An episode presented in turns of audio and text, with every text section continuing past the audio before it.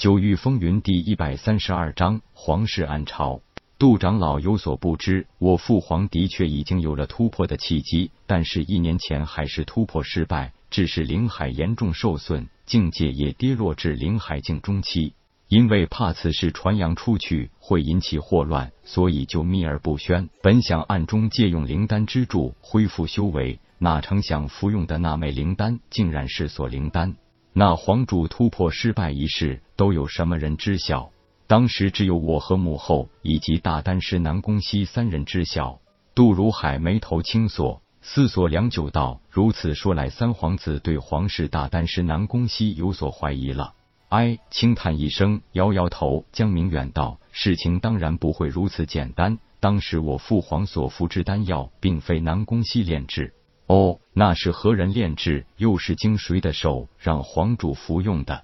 杜长老一定想不到，那枚足可以让灵海境强者提升一级的上品灵海丹，乃是我叔祖江云浩三年前送给我母后的。哪里想到外表是灵海丹，内里却是锁灵丹，所以这件事情极为蹊跷。点点头，杜如海道：“也就是说。”就算毒丹是江云浩炼制，他也并不是想暗害皇主，他的目标是皇后。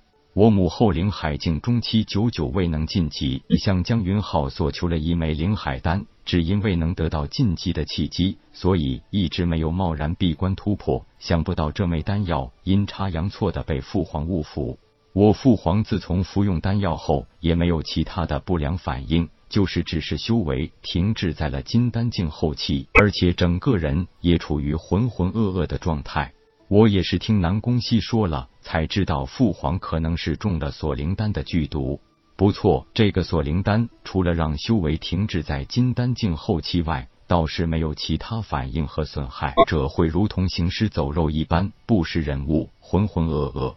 哎，三皇子江明远轻叹一声道。若是下毒谋害我父皇，那用意也是很明显；但是下毒谋害我母后，这事就有些说不通了啊！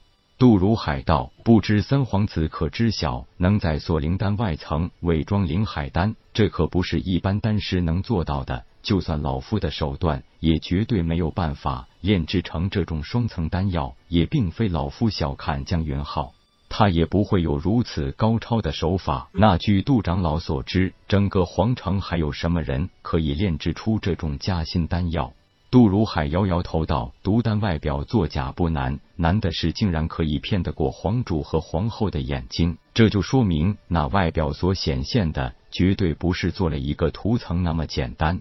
这种加心丹药单点有所记载，那需要同时一炉炼制两种丹药。”也就是这种丹是直接炼制而成，并非先有锁灵丹而后做灵海丹外层，其中难度可想而知。单独从技术来说，恐怕整个清玄大陆只有已故的四绝先生宁布谷可以做到。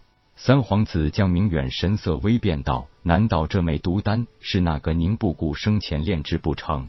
听了两人的话，让叶空深感皇室的勾心斗角，尔虞我诈更胜民间。这正是世上皆知航路难，原来人心更艰险。平凡百姓清何谓？自古皇家何时安？正自暗中感慨，但是听到三皇子对师傅的无故指责，叶空心里十分不舒服。正想责问几句，杜如海已经抢先摇头道：“三皇子。”这一枚毒丹，老夫可以用性命担保，绝非宁不谷所为。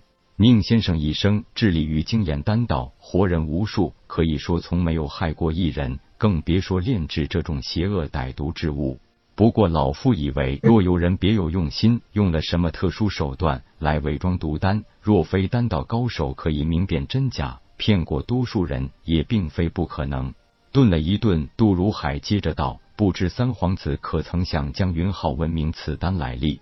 江明远微微摇头道：“虽然叔祖江云浩不一定就是想谋害我父皇，但是也具有重大嫌疑谋害我母后，所以我父皇中毒一事尚无几人知晓。”明远心里也是一团乱麻般，毫无头绪，指望得到杜长老相助。叔祖江云浩需待慢慢查证。杜如海忽然转向夜空，几乎用请求的口吻道：“叶兄弟。”不知道你是否可以找出一些蛛丝马迹来呢？叶兄弟江明远很是奇怪，能让这位帝国第一丹道大师如此看重，想必这位叶空乃十分了得之人。赶紧问道：“杜长老所指何意？难道叶兄弟丹道造诣还在杜老之上？”实不相瞒，叶兄弟在丹道药理方面。可谓是天纵奇才，乃是清玄大陆最顶尖炼丹师宁先生的高徒。除了修为刚入灵海境初期和经验比不上其先师，单说对丹道和药理的理解，恐怕当今无出其右者。哦，三皇子显然也是大吃一惊，道：“我来此之前，九皇帝明道和四皇妹琪儿都说过，这一次神风问道院出现了几个怪胎。”其中就有夜空兄弟，想不到还是一个丹道高手。杜如海道：“皇主既然误中锁灵丹，那后果极为严重。如果三年内不解除此毒，皇主性命堪忧。现在老夫也是束手无策。叶兄弟可有什么高见？如果不能知道此人锁灵丹的炼制手段，就无法炼制相对应的解毒丹。那只有尽快服用夺天造化丹。”否则中毒三年后，皇主怕是必死无疑。